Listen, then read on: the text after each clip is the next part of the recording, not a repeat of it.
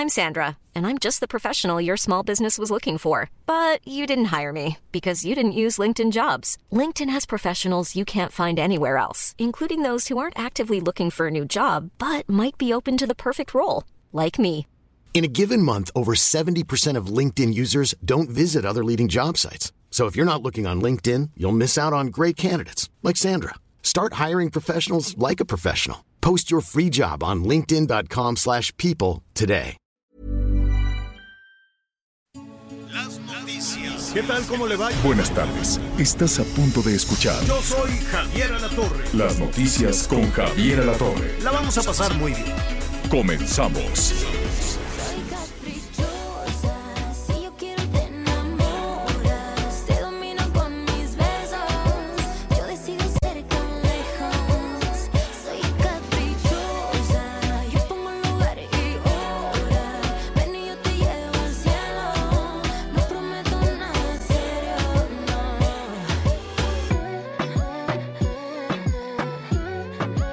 Qué gusto saludarlo esta tarde que está fresquecita ¿eh? en una buena parte del centro del país. También están las temperaturas altísimas allá en el norte. Pero bueno, iniciamos la semana con muchísimo gusto escuchando a la Dana Paola, que le va muy bien esta muchachita. Qué bárbaro. Es la cantante mexicana que más vende. Fíjese que estábamos revisando. Ha vendido 158 millones de sus discos. Así es que qué bueno, felicidades. Oiga, vamos a tener muchísimos temas para compartir con usted. Así es que eh, estaremos allá en, eh, en, Chihuahua, en los funerales de los jesuitas. Qué, qué golpazo realmente, este, pues para, para todas las personas en este país que en, católicos, somos católicos en la, la, gran mayoría, el noventa y tantos por ciento de los mexicanos, pues ha sido muy doloroso que, que la delincuencia llegue hasta esos niveles. Estaremos revisando ese, este, ese tema, veremos también eh, la respuesta que, que le dio eh, en Palacio Nacional el presidente a todas los, pues eh, durante el fin de semana, la Compañía de Jesús y también este, los representantes de, de, de la Iglesia eh, Católica, la Arquidiócesis de México, pues hicieron críticas muy severas a la impunidad, a la impunidad. Y cuando decimos la impunidad, pues es a la falta de castigo. Y la, eh, la respuesta hoy por la mañana, pues sí fue algo, algo ruda, le dijeron a, los sacerdotes y a todos aquellos, eh, ya sea la arquidiócesis o la Compañía de Jesús o los jesuitas, pues les dijeron que estaban apergollados en la oligarquía mexicana. Esa fue la respuesta. Dijo, bueno, pues quienes están criticando están apergollados, que quieren metralla desde los helicópteros. No, no, no se trata de ejecuciones masivas, se trata, quiero entender, lo que dice la Compañía de Jesús y lo que dicen los sacerdotes, lo que dice la Iglesia Católica es que se sancione y se detenga la ola de delincuencia, no, no, que, no que los asesinen, no que los ejecuten, nadie ha pedido eso, entiendo. Pero bueno, ya lo veremos, estaremos hablando desde luego con los representantes de la Compañía de Jesús, con los representantes de la Iglesia Católica y tendremos, desde luego, es, un medio de comunicación, también la respuesta que ha dado el gobierno mexicano a las críticas de la Iglesia Católica. Bueno, hay dos fenómenos que se están formando en el Caribe. Atención, nuestros amigos en la península de Yucatán van a seguir los aguaceros. Las lluvias también estamos en plena temporada, desde luego, en el centro del país y en otros sitios no cae ni gota. Nuevo León está de nueva cuenta ahí sin gota de, de, de, de, agua con el tema de la sequía. Y cuídense mucho, siga utilizando el cubrebocas, vamos a iniciar esta semana. Dice una de las corcholatas, dice Marcelo, Marcelo Ebrard, que sigue dando positivo a COVID. Eh, entiendo que Martí Batres, el secretario de gobierno de la Ciudad de México, también, no sé si ya salió, eh, llama la atención porque los políticos se curan rapidísimo los políticos se curan en cosa de, un día, dos días, dicen, no, yo ya no tengo nada, quiero seguir en campaña, cosas así. Entonces, pues vamos, eh, vamos viendo. Pero por lo pronto, un saludo a, eh, a Marcelo, que se recupere, un saludo a Martí Batres, el eh, secretario de gobierno de la Ciudad de México, que se recupere todas las personas que están dando positivo, que se recuperen pronto. Y desde luego, pues no hay que bajar la guardia, hay que estar atento desde luego. Y qué trabajo nos cuesta de llevar las medidas sanitarias pertinentes y eh, utilizar el cubrebocas. Anita Lomelí, Miguel Aquino y todos nuestros compañeros en el Heraldo Radio de fiesta, de celebración por el tercer aniversario de la estación. Qué gusto, felicidades a todas las compañeras, todos los compañeros, conductoras, conductores, reporteros, productores y desde luego todos los ejecutivos, todos los directivos del Heraldo Radio. Felicidades. ¿Cómo están, Anita Lomelí, Miguel Aquino? Muy bien, Javier, gracias. La verdad es que iniciando la semana con el pie derecho y con el pie izquierdo también, aquí somos incluyentes. Miguel Aquino, pues muy contentos por estos primeros tres saldos del Heraldo Radio, tres años del Heraldo Radio. Eh, un abrazo cariñoso a Franco Carreño, director general del Heraldo Milla, y también a Adrián Laris, director de Heraldo Radio, presidente del Consejo Consultivo de la CIRT. Y pues ha sido un crecimiento eh, pues muy importante, acelerado a pasos de verdad agigantados y los resultados sobre todo que, que de eso se trata muy positivos. Así que un abrazo, claro que estamos de celebración y de fiesta y Miguel Aquino, pues tú también somos parte de la fiesta, que ni qué.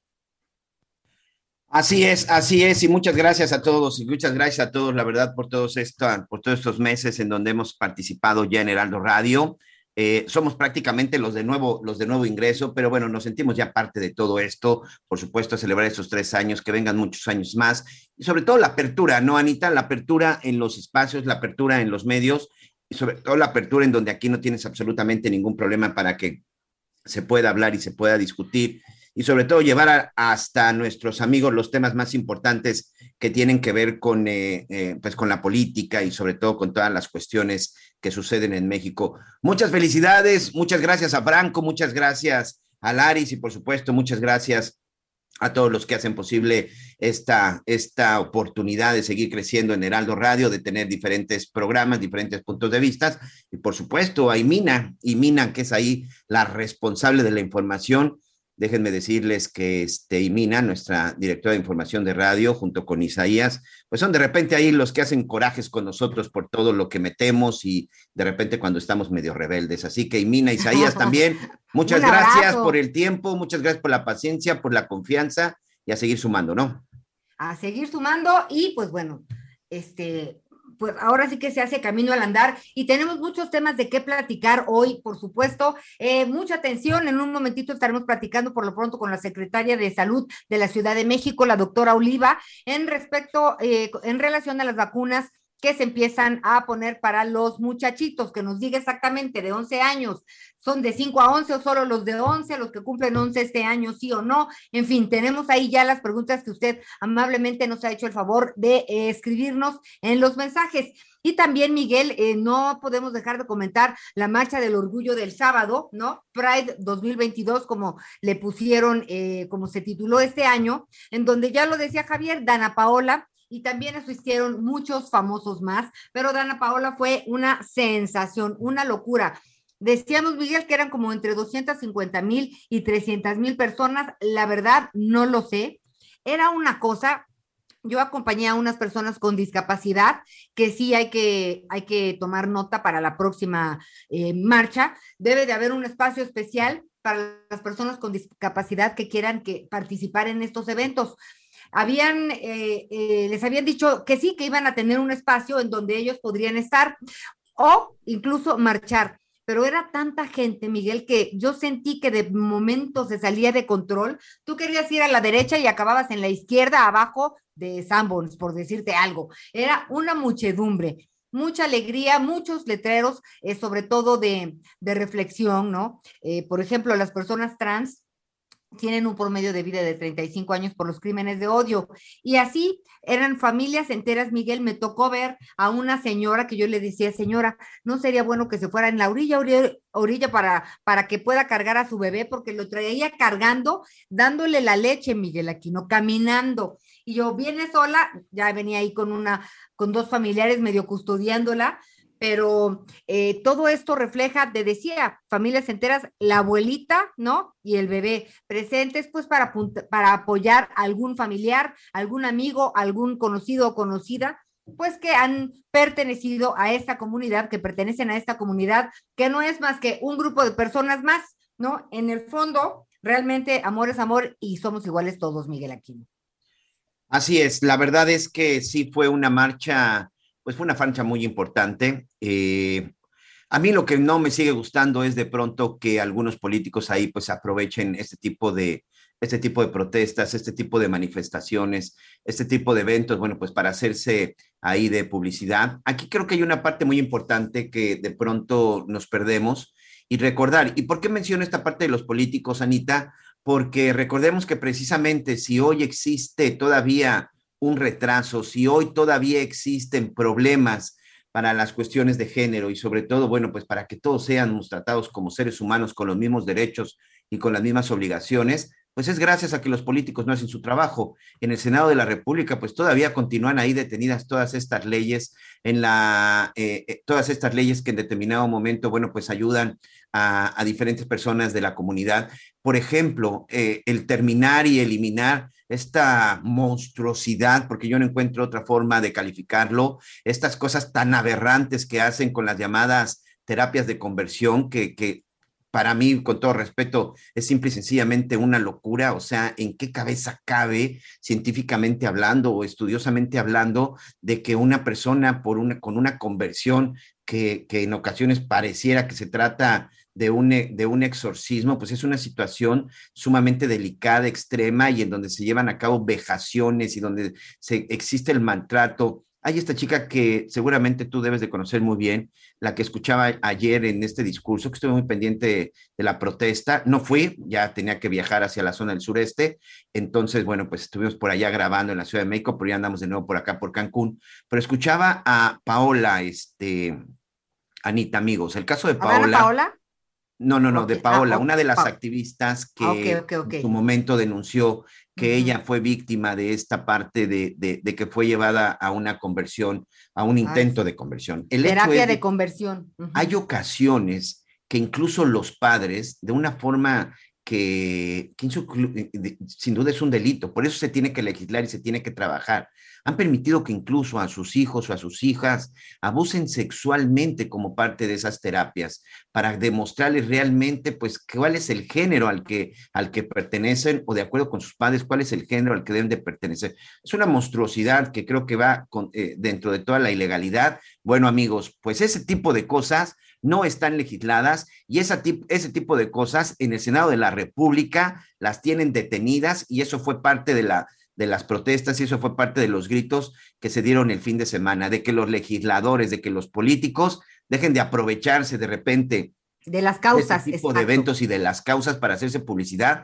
y pónganse a trabajar para que hombres, mujeres, eh, todos tengamos absolutamente los mismos derechos, más allá de las cuestiones de género. Simple y sencillamente tenemos los mismos derechos de hacer con nuestro cuerpo lo que se nos venga en gana de casarnos o volvernos amantes de quien nos venga en gana y de enamorarnos de quien absolutamente nos venga en gana. Creo que esa es una parte muy importante que los políticos deben de entender y, sigo insistiendo y perdón que sea tan reiterativo, no se aprovechen de este tipo de eventos solamente uno o dos días cuando salen a protestar. Hay que preocuparnos todos los días, Anita.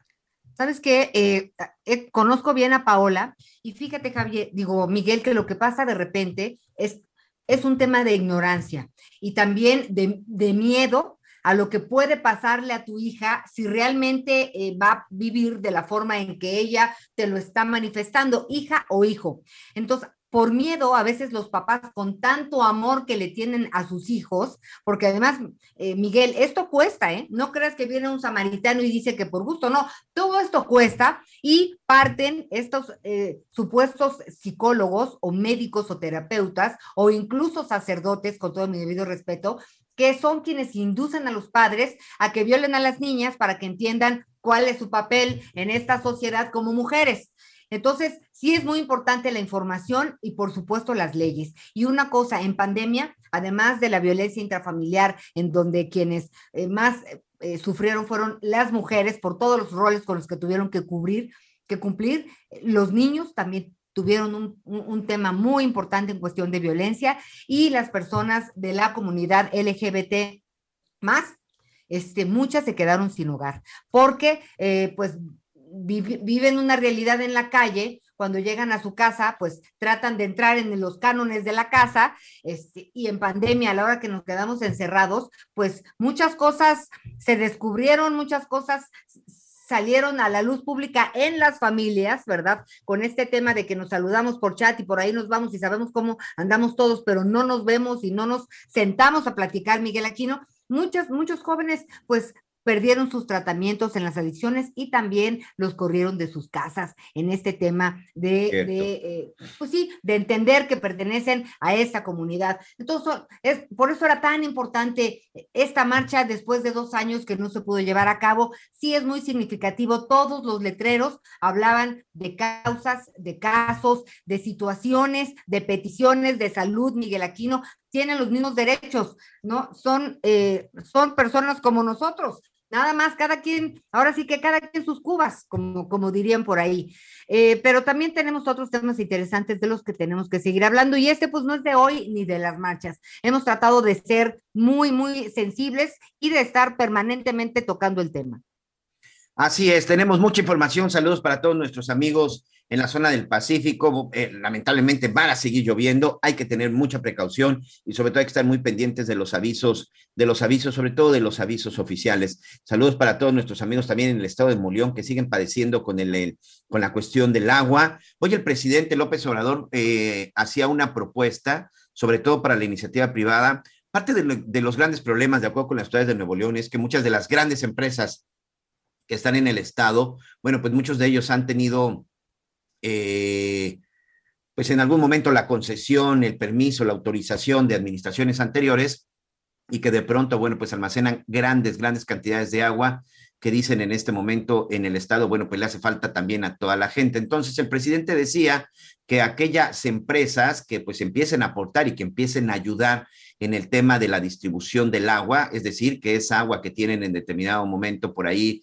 guardada, almacenada, empresas o donde sea este tipo de, este tipo de, de, industrias, bueno, pues que si empiezan a apoyar para la distribución, pues se les van a dar incentivos fiscales. De ese grado está el problema en donde hoy incluso el gobierno federal pues hace un llamado para que todos para que todos estén apoyando, porque si comienza, esto ya no es una cuestión eh, eh, vaya, no solamente e, es una cuestión de las primeras necesidades, se puede convertir incluso en un tema de seguridad. Lamentablemente ya se han presentado casos de violencia en donde la gente empieza a pelear, pero otra vez y por desgracia, en este país, o, o, por lo menos en donde en muchos de los estados, en muchos de los rincones del país, lamentablemente quien manda es la delincuencia organizada. Hoy ya también empiezan a llegar denuncias de que en algunos lugares donde todavía hay algo de agua, pues la delincuencia organizada, pues simple sencillamente se está adueñando de ahí y ya comienza con un tema ahí también de control, que eh, eso es verdaderamente terrible. Hoy vamos a platicar precisamente sobre, el, eh, con la gente del Observatorio Nacional Ciudadana, amigos, eh, Anita,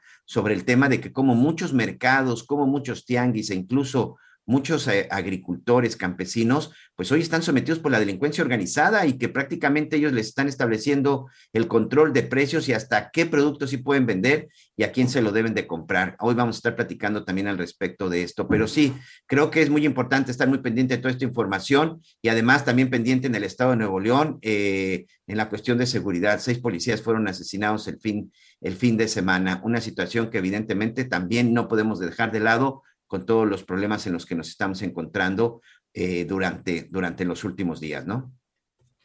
Sin lugar a dudas, Miguelito. Y bueno, pues este fin de semana hubo otro evento como el que hace unos días, eh, no, me parece que como hace tres semanas se llevó a cabo en Toluca, ahora fue en Coahuila. Recordemos que eh, el año que entra, pues hay elecciones en Coahuila y en el Estado de México por lo pronto no son de Morena estos, estos dos estados. Entonces, pues ayer estuvieron este, eh, en un evento de Morena por la unidad ¿no? Estuvieron Ricardo Mejía, subsecretario de Seguridad y pues aspirante a la gubernatura de Coahuila, Claudia Sheinbaum, jefa de gobierno de la Ciudad de México, Pedro Aces, que es líder sindical de la 4T, Mario Delgado, que es el presidente de Morena, Dan Augusto, subsecretario de Gobernación, y Ricardo Monreal, senador de Morena. Y pues ahí en sus discursos, ¿no? Unos pedían piso parejo, otros pedían, este, pues, que, que, que, que le entraran al cambio en, en- de la Oye, transformación. ya invitaron a Monreal. Ya invitaron a dije- Monreal. O sea, Te o sea, dije sí. que ahí apareció. Pero digo, ¿sabes qué? finalmente no sé si es tanto de invitación. ¿eh? Yo no, No, sé sí, si él es- dijo, él dijo, gracias a Mario Delgado que me invitó, que ahora sí me invitó a un evento y que me da mucho gusto compartir con ustedes. Sí, yo escuché el discurso y agradeció a Mario Delgado. ¿O lo hizo de manera irónica? No, yo creo que no, no, porque mira, no te puedes subir al Monreal templete no es así, si ¿eh? no te invitan, no te No. puedes subir al templete si no te invitan. Pero, eh, y pues, y, y fue muy, este, fue muy claro, te digo que en su discurso él decía o- que pues se vale, pero pido piso parejo para todos, porque pues está este tema de, de, de que pues solamente el presidente no, pues, no lo ha mencionado a él para nada, ¿no?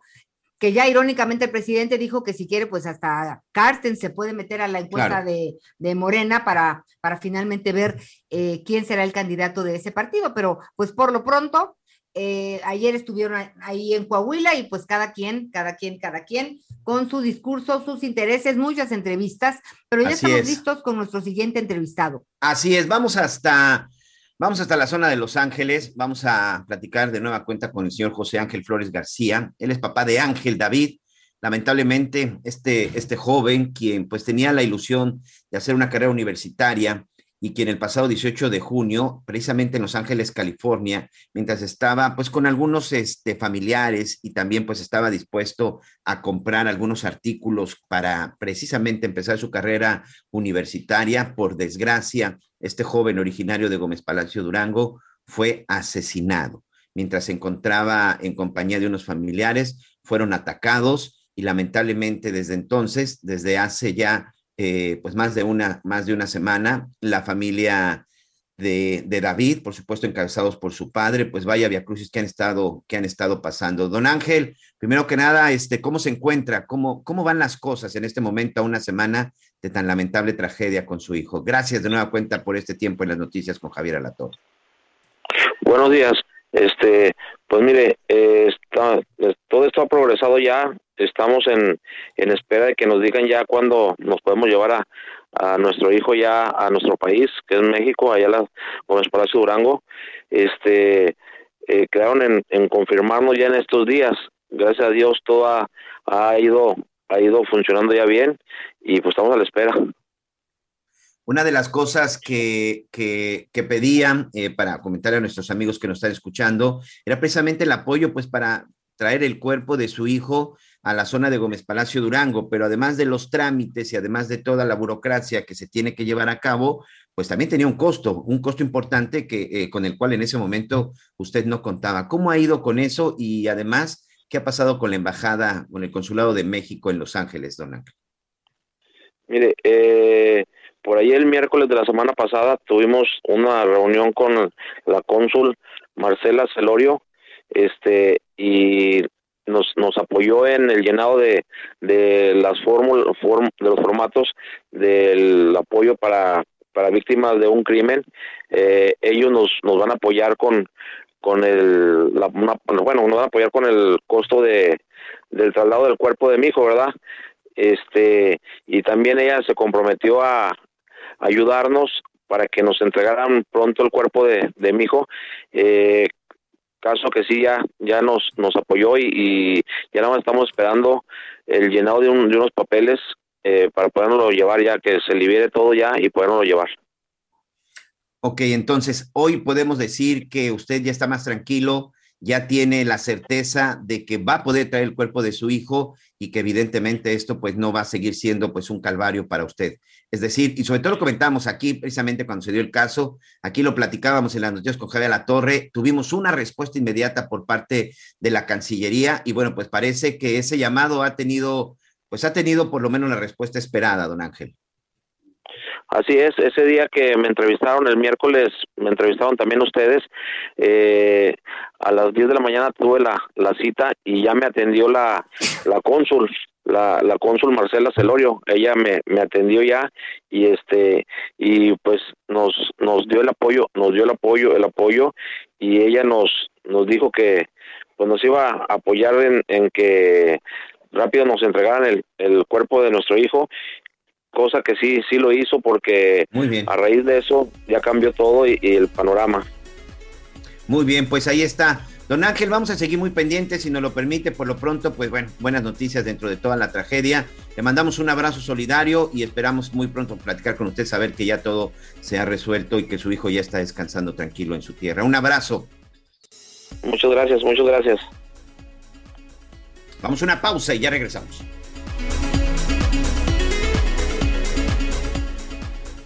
Conéctate con Javier a través de Twitter, arroba javier-alatón. Sigue con nosotros. Volvemos con más noticias. Antes que los demás. Todavía hay más información. Continuamos. Llegó una oferta para los amigos. 4x3 en todas las botanas Barcel y Sabritas. Y además, 12 pack de cerveza en lata de las marcas Tecate Regular o Light, Coors Light e Indio. De 160 a solo 99 pesos con 200 puntos. Con Julio lo regalado te llega. Solo en Soriana. A junio 30. Aplican restricciones. Las noticias en resumen. México tiene las 18 ciudades más violentas y peligrosas del mundo. De acuerdo con un estudio del Instituto Belisario Domínguez del Senado de la República, Zamora en Michoacán encabeza la lista y le sigue Ciudad Obregón, Sonora, Zacatecas y Tijuana, Baja California. Un policía estatal murió y dos resultaron lesionados al ser agredidos por sujetos armados en Ciudad de El Mante, esto en Tamaulipas, informó la Secretaría de Seguridad Pública del Estado. El gobierno de Nuevo León inauguró el primer baño estudiantil sin distinción de género en la Universidad Tecnológica de Santa Catarina. El servicio podría ser utilizado por cualquier persona, incluso quienes tengan capacidades diferentes. Hoy el dólar se compra en 19 pesos con 67 centavos y se vende en 20 con 15. ¿Ya viste la increíble promoción que tiene Avis para este verano? Te cuento, si rentas tu auto hoy mismo en avis.mx, podrás obtener 50% de descuento y además pagar a 3, 6 o hasta 9 meses sin intereses. Imposible dejar ir este descuento para tus próximas vacaciones de verano. Y lo mejor es que aplica para todos los autos y todos los destinos, incluyendo los Tesla Model 3, que son eléctricos y sustentables. Yo por eso voy cotizando mi auto de una vez y ojo, te paso este tip. Avis te da asistencia 24/7, completamente gratuita y respetará siempre tu reserva, ya que tu auto estará apartado y disponible solo para ti. Reserva hoy en avis.mx.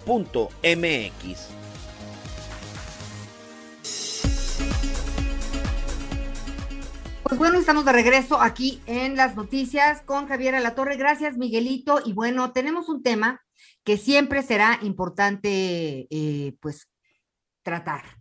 Eh, en esta ocasión, de acuerdo con la Organización para la Cooperación y el Desarrollo Económicos, México ocupa el primer lugar a nivel internacional de bullying o acoso escolar en los planteles de nivel básico.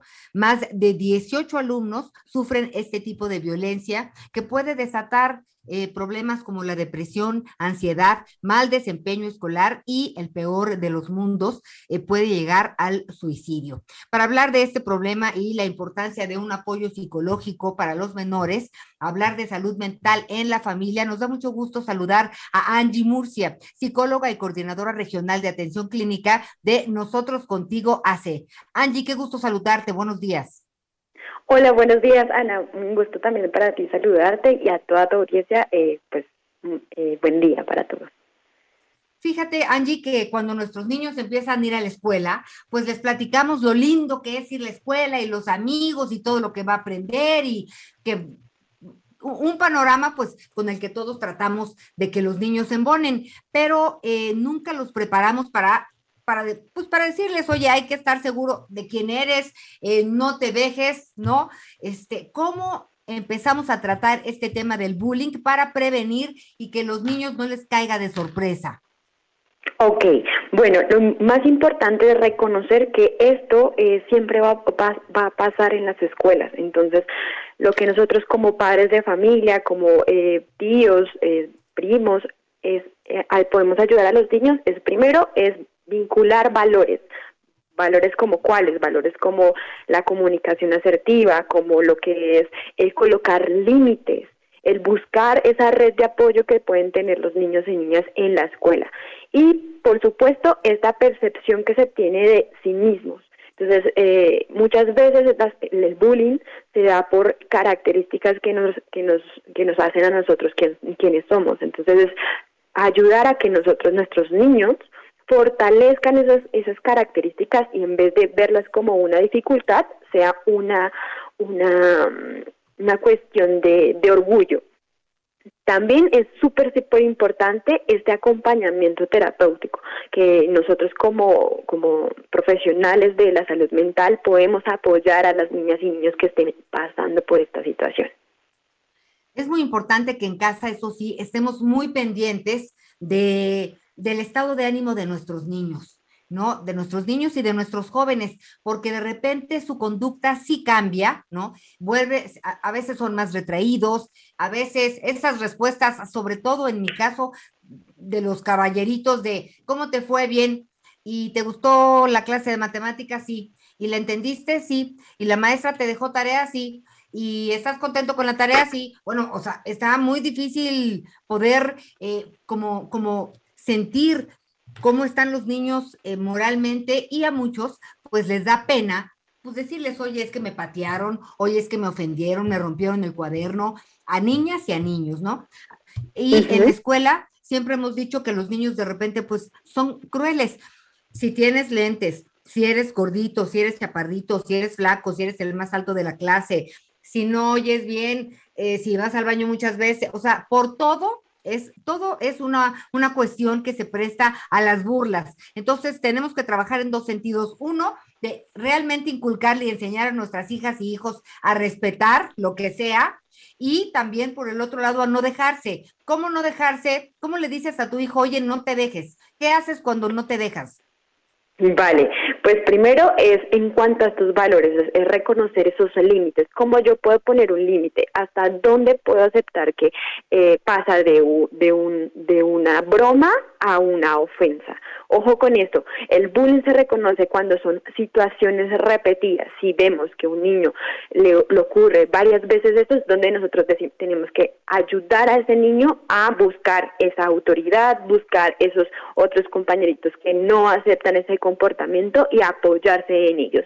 Ojo, no podemos eh, buscar otra vez en esta, en esta, esta situación del ciclo de la, de la violencia generar más agresión, más bien ayudar a este niño a fortalecer sus habilidades y reconocerse como, como, un, una persona de valores y de que a pesar de que yo voy a una autoridad, no soy eh, quizás esta, esta, este, esta, esta figura de, de, del soplón o el que solo se va a quejar, ¿no? Sino más bien estoy eh, protegiéndome a mí y reconozco que yo soy un ser importante y que eso no es permitido, eso es lo más importante. Por otro lado, también es súper, súper eh, grato y, quiero reconocer lo que mencionaste, Ana, que los comportamientos cuando un niño está en una situación de acoso escolar pueden variar. Hay también eh, conductas de trastorno alimentario, entonces podemos ver que niños comen más o comen menos, o pueden haber eh, situaciones de, de, de, de insomnio, pueden dormir mucho más o mucho menos. Y una de las claves que dijiste eh, es el hecho de, del aislamiento. Muchas veces el acoso escolar mmm, se puede dar de manera física o, de maltrato físico, violencia física o, violencia psicológica. Y muchas veces esta violencia eh, psicológica que no se ve en el cuerpo cuando llegan nuestros hijos es la que puede afectar a esta parte de aislarse. Entonces, ojo con estas eh, como puntos clave que puede tener eh, nuestro niño o niña cuando se aleja mucho de la, de la situación. O ya no nos quiere hablar o no nos quiere comentar nada, nada de la escuela. Eso es súper, súper importante. Muy bien, pues eh, yo creo que sí es importante abordar este tema un día sí y otro también, desde distintos puntos, eh, desde distintos ángulos, estar muy en contacto con la escuela. La escuela también tiene un trabajo importante que hacer en ese sentido. Si no me equivoco, pues en todos los planteles debe de existir esta parte terapéutica o psicológica para cuando haya problemas, los alumnos puedan acudir también a esa autoridad y esa autoridad es la que trata de mediar para que finalmente las cosas sigan avanzando, porque pues los niños conviven eh, por generaciones. Así que sí vale la pena estar muy pendientes del tema de la salud mental, del el bullying y, por supuesto, eh, no, no, no, no dejarlo de lado, porque es mucho más fácil evitar estos temas, ¿no? Hasta que la bomba explota, ¿verdad? Por supuesto, el acompañamiento por parte de una autoridad, sea dentro o fuera de la escuela, es súper importante. Nosotros en, nuestra organización, nosotros contigo, tenemos profesionales y acompañamos a niños y niñas que estén en esa situación. Y no solo a los niños y niñas o adolescentes, sino también a sus padres de familia. Entonces, esto es un trabajo en conjunto, como lo mencionabas, entre colegio, eh, familia y, y el propio niño. Entonces, es súper, súper importante que estemos muy pendientes de nuestros niños y niñas, si vemos alguna de estas conductas ya mencionadas, pues acercarnos, acercarnos a profesionales como nosotros, que, que tenemos este, este programa tan bonito en, el que acompañamos estas situaciones. Y como lo mencionaste desde el principio, cinco de cada diez niños, o sea, es una es un porcentaje súper eh, grande que, en, el que, en el que estamos viviendo nosotros en México. Son muchos niños los que están sufriendo esta situación.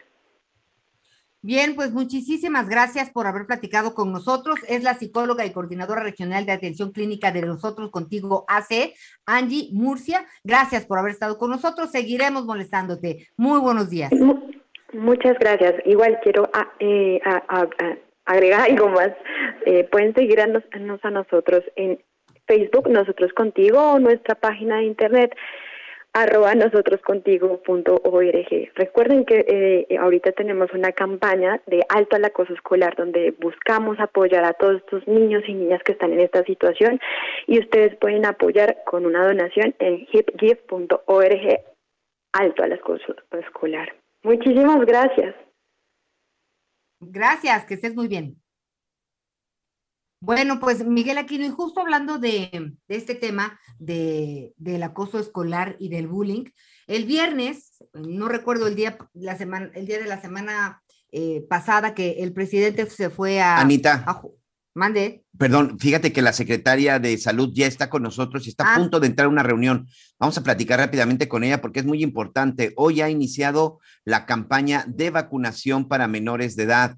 ¿Qué es lo que hay que hacer? Y sobre todo, bueno, pues hay que estar prevenidos y a dónde asistir. Así que vamos a aprovechar rápidamente. Gracias. Perdón, secretaria, sabemos que estaba a punto de entrar ahí a una, a una, a una reunión y en verdad gracias por tomar el tiempo para platicar con nosotros y explicar a la gente, bueno, pues de qué se trata. La doctora Oliva López Arellano, secretaria de Salud de la Ciudad de México. Bienvenida. Gracias. Un gusto, Miguel, Ana María. Muchos saludos para ustedes y para su auditorio. Gracias. Pues efectivamente hay buenas noticias. Estamos iniciando esta semana con la vacunación eh, para niños del grupo de 5 a 11 años. Recibimos 96 mil dosis, por lo tanto estamos programando al grupo de 11 años que tengan 11 años cumplidos o máximo que cumplan años cumplan los 11 años al 31 de diciembre del 2022. Eh, tenemos 39 sedes para vacunar pueden consultar las sedes, ya están actualizada la página en vacunación.cdmx.gov.mx y como siempre pues les pedimos si como son niños vayan acompañados de un adulto no tiene que ser tutor, papá, mamá, puede ser hermano mayor, puede ser un familiar. Eh, la cosa es que vayan acompañados, que lleven eh, preimpreso su y llenado su expediente de vacunación. Esto siempre simplifica el proceso, agiliza la atención y ya saben también que deben ser los niños, deben ir eh, sanos, no deben tener fiebre, no deben tener datos eh, de alguna infección y sobre todo no deben tener COVID. Hay una parte muy importante, sobre todo para la gente que nos está escuchando, este doctora, que eh, para poder vacunarse hay que registrarlos, porque de pronto se nos olvida y sobre todo pues ayudarlos, porque pues los menores en ocasiones, aunque seguramente son más hábiles que cualquiera de nosotros en la computadora, pero tienen que contar con el apoyo del padre para registrarse, ¿no? Sí, hay que registrarse en mivacuna.go.mx, que es la página federal, y también respetar, estamos insistiendo, respetar el día de la primera letra del apellido. Hoy estamos vacunando lunes 27, letra A, B y C, mañana D a G, el miércoles de la H a la M, el jueves de la N a la R y el viernes de la S a la Z, en un horario de 8 a 3 en estos sitios que están ya definidos para atender la vacunación de menores, donde tenemos la vacuna Pfizer, presentación pediátrica. Doctora, siempre es un gusto saludarte. Eh, ¿Los rezagados este, también pueden aparecer por ahí? Sí, también tenemos, eh, para los rezagados, también estamos vacunando en 32 puntos. También consultar la, la lista en vacunación.cdmx.gov.mx, ahí pueden ver la más, el sitio más cercano a su domicilio y recordar que estamos a los rezagados vacunando con Astra, personas de 18 y más años que requieran su primera dosis o su segunda dosis que hayan recibido la primera dosis hace por lo menos ocho semanas o refuerzo también de las personas que hayan completado su esquema completo por lo menos hace cuatro meses y la cuarta dosis o refuerzo adicional para adultos mayores y adultos con comorbilidades. De acuerdo, eso, a eso iba. Doctora, acabas de decir que es importante que checar que los niños, y bueno, es para todos, no tengan COVID antes de irse a vacunar. Muchas veces no nos sentimos mal y resulta que a la hora que nos ponen eh, la vacuna, eh, se, pues es una reacción terrible porque estábamos enfermos. ¿Consideras que debemos de hacernos la prueba de cualquier forma, aunque no nos sintamos mal antes de vacunarnos? No, el dato eh, más importante es la fiebre. Si no tenemos fiebre y no tenemos síntomas respiratorios, podemos vacunarnos sin problema. Y algunas personas sí hacen una reacción a la vacuna, pero es una reacción que pasa en uno o dos días y pueden tomar eh, pues algún analgésico para disminuir las molestias. Sobre todo es dolor de cabeza, dolor eh, puede haber un poco de cuerpo cortado o un poco de rinorrea también. Oye, doctora, y el otro día fíjate que escuché que decían, oye, si tienes COVID, ya tómate las medicinas. ¿Hay medicinas eh, que realmente nos podamos tomar si tenemos COVID? No, eh, todavía no hay una, un tratamiento específico eh, contra el COVID. Hay algunos tratamientos que son de manejo hospitalario que se están eh, se están poniendo sobre todo a través de protocolos de investigación o algunos que sirven para evitar la progresión a la gravedad, pero es para pacientes que tienen una situación de eh, riesgo muy alto y que están hospitalizados. El no hay tratamiento para COVID, lo mejor es mantenernos pues bien hidratados, eh, descansar, tomar esos días de aislamiento, si ya tenemos los datos, si queremos pues acercarnos a hacer una prueba, si ya tenemos la sintomatología, también ya conocemos que es muy probable que tengamos COVID, ya no es necesario, tan necesario irse a hacer una prueba, pero sí el autoaislamiento. Y sobre todo tomar analgésico para eh, reducir las molestias y vigilar siempre la oxigenación y la temperatura. De acuerdo, doctora. Pues bueno, entonces hay que llegar registrados, ¿no? Y cada quien va llevando en ese registro, por supuesto, se queda con ustedes uno, el otro lo llevamos nosotros, de cuántas vacunas debemos tener. El esquema completo es de tres vacunas. ¿También va a ser así para los niños? No, hasta ahora esquema completo para mayores de 18 años es eh, su esquema básico y un refuerzo para adultos mayores y adultos, adultos con comorbilidades si se plantea la cuarta dosis, es decir, un segundo refuerzo, y para eh, jóvenes nada más es el esquema completo y suponemos, hasta ahora son los lineamientos nacionales, que para los niños también será solo el esquema completo. De acuerdo, pues doctora Oliva López Arellano, muchísimas gracias, secretaria de Salud de la Ciudad de México. Cualquier duda, regresamos contigo. Que tengas buen inicio de semana. Con mucho gusto. Buen día. Y recordarle, buen día, y recordarle a nuestra audiencia que también está, este, están vacunando en Morelos, ¿no? Hay que estar atentos y el miércoles inicia la vacunación para niños en Chihuahua también. Así que muy atentos y nosotros también, Miguelito. Así es, hay que estar muy pendientes, hay que estar muy pendientes, muy atentos a seguirnos cuidando. No hay que bajar la guardia. Muchos estamos ya regresando y tratando de regresar a nuestra vida normal, pero por favor, no hay que bajar la guardia. Y ya se demostró que la vacuna no te hace inmune, pero sí evita que tengas un mayor problema en caso de contagio de COVID, que por cierto los contagios siguen en aumento. Vamos hasta la zona de Monterrey, hasta la zona de Nuevo León. Ya platicábamos acerca, y lo hemos dicho durante varias semanas ya, los problemas del agua, pero también lamentablemente la violencia, algo, es algo muy triste. La semana pasada fue en Guadalajara. Cuatro elementos de la policía del estado pierden la vida durante un enfrentamiento con la delincuencia. Ahora, en el estado de Nuevo León, seis policías más. Pero Daniela García, nuestra compañera, nos tiene todos los detalles de lo que sucedió. Muchas gracias, este, Daniela, y aprovechamos para saludar a nuestros amigos en Monterrey a través del 99.7 FM y un abrazo solidario para la familia de estos elementos de la Guardia, de la Fuerza Civil. ¿Cómo estás, Daniela? Muy bien, muy buenos días. Pues así es, lamentablemente se da a conocer esta información este fin de semana fue una emboscada por parte de un grupo armado donde seis policías de Fuerza Civil del Estado fueron acribillados en la madrugada de este domingo en el municipio de Anáhuac, al norte de Nuevo León. Se trata de uno de los ataques más letales que se ha cometido contra la corporación en su historia, donde además pues cuatro elementos resultaron lesionados por arma de fuego.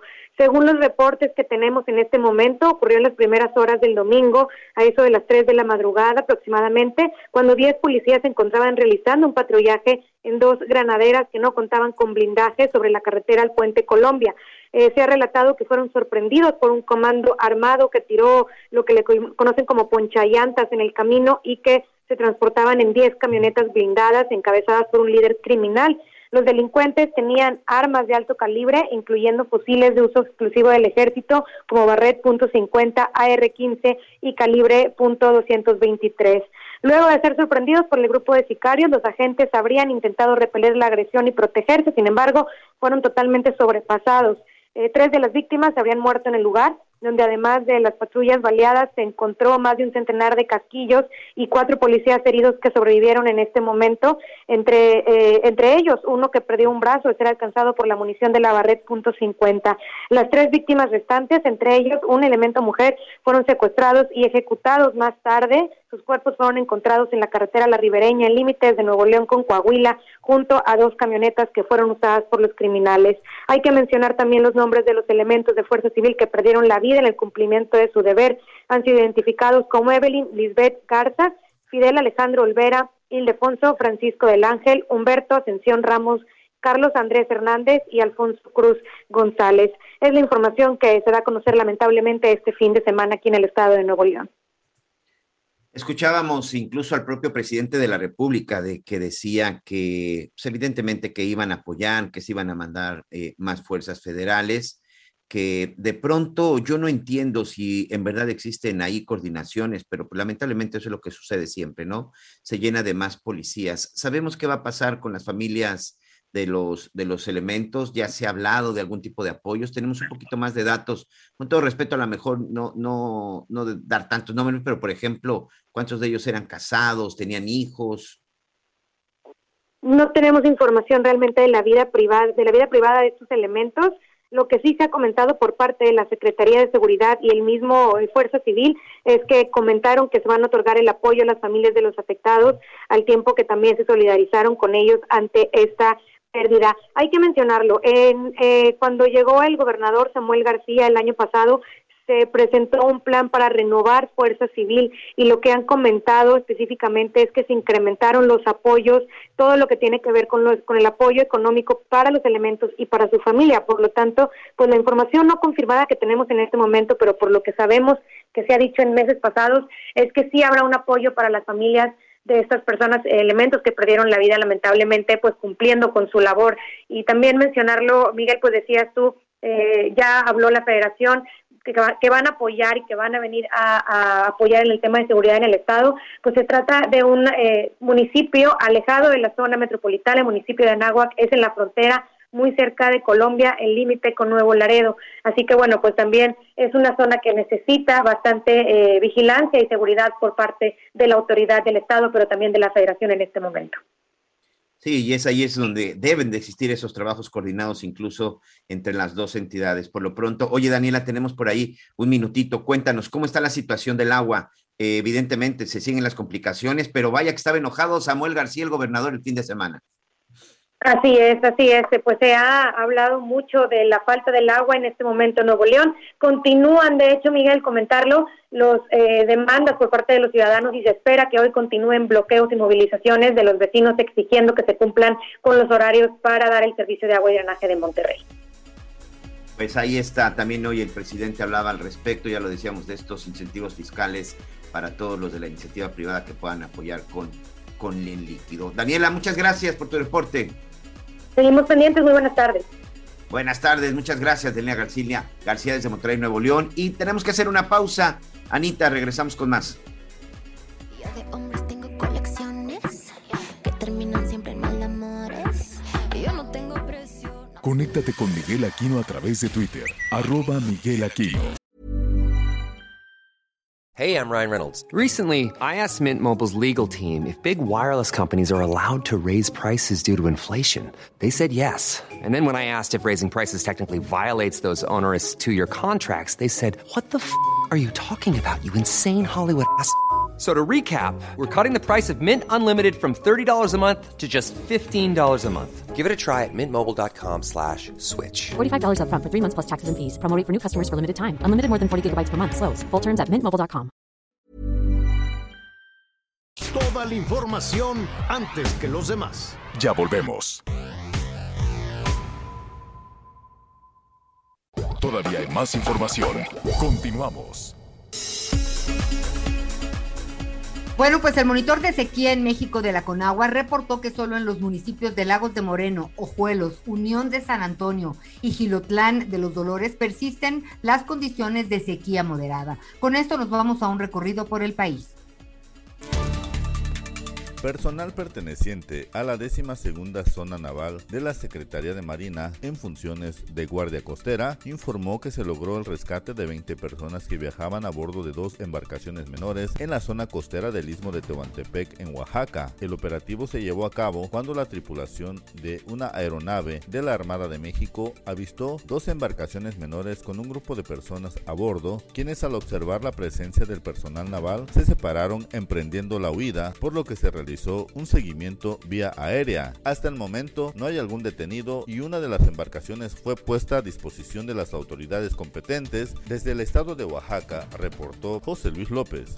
Elementos de la Policía Municipal de Canacín clausuraron en las primeras horas del domingo una fiesta clandestina en la que participaban por lo menos 180 menores de edad y en la que se vendía alcohol y drogas de diverso tipo. Elementos de la Policía Municipal se trasladaron al lugar en donde se contactó a la propietaria del local, quien dio la autorización para ingresar. Adentro, los elementos detectaron a más de 200 personas en la fiesta clandestina, de los que aproximadamente 180 tenían menos de 18 años. También observaron en el sitio botellas de alcohol, así como drogas diversas como marihuana, cristal y piedras. Agentes de la corporación detuvieron a los organizadores de la fiesta clandestina, quienes fueron trasladados a la cárcel pública. Esta es la información Yucatán. Ante la inmunidad alcanzada por el efecto de la vacunación contra COVID-19 en nuestro país, la Universidad Nacional Autónoma de México informó que el ciclo escolar 2022-2023 dará inicio con actividades presenciales en todos sus planteles y niveles de enseñanza. La máxima casa de estudios precisó que seguirá atenta a la evolución del coronavirus y exhortó a la población a retomar las medidas como el uso correcto del cubrebocas, lavado de manos, espacios bien ventilados y reforzar la vacunación. De acuerdo con el calendario anual y semestral de la UNAM, el ciclo escolar 2022-2023 iniciará el lunes 8 de agosto,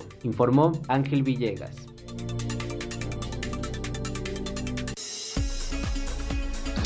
Muy bien, pues así los saludamos en la segunda parte. Estamos iniciando ya la segunda parte del programa. Qué bueno que está, qué bueno que está con nosotros. eh, con muchísima información en desarrollo. Fíjate que nuestros amigos en, en Nuevo León estarían furiosos de ver la fuga en, em, en donde, pues en una de las zonas de, de Es la en Ciudad San de Juan México. Jalpa, señor, ¿cómo estás? En San Sí. Juan Jalpa, en la zona de Iztapalapa, en donde ya hasta se lo Exacto. comió, pues prácticamente se lo comió, se, se comió un taxi. pero completito, se cayó en el socavón, se está fugando el agua y en una de las zonas, que es lo que quería eh, comentar Miguelón, en una de las zonas donde no hay, ¿no? En una de las Correcto. zonas de, de la Ciudad de México, en donde siempre, siempre, siempre están batallando con el tema del agua. Y también abusando y saludando a nuestros amigos de, de la Ciudad de México, abusando de los temas de la capital de la República, es lo que quería decir al resto del país, pues este, se va a cerrar la línea 1 del metro. Correcto. Entonces, em, ¿por qué la van a cerrar? Un tema de rehabilitación. Por mantenimiento. de Por mantenimiento. Lo que están diciendo es que este, van a, va, se va a llevar a cabo mantenimiento, eh, van a meter 29 trenes nuevos, evidentemente pues tienen que adaptar las vías. La línea 1 del metro, evidentemente como fue la primera, es la línea más antigua, es la línea que tiene más tiempo y ahora bueno pues le van a estar dando le van a estar dando mantenimiento. El cierre parcial va a ser a partir del 11 de julio y va a durar ocho meses. La línea 1, este Javier Anita, es- amigos, suéltale un año, es eh, la línea que más gente mueve en la capital del país. Rápidamente te digo cuáles son las estaciones que van a estar cerradas. Pantitlán, que es la, primera, que es la estación base.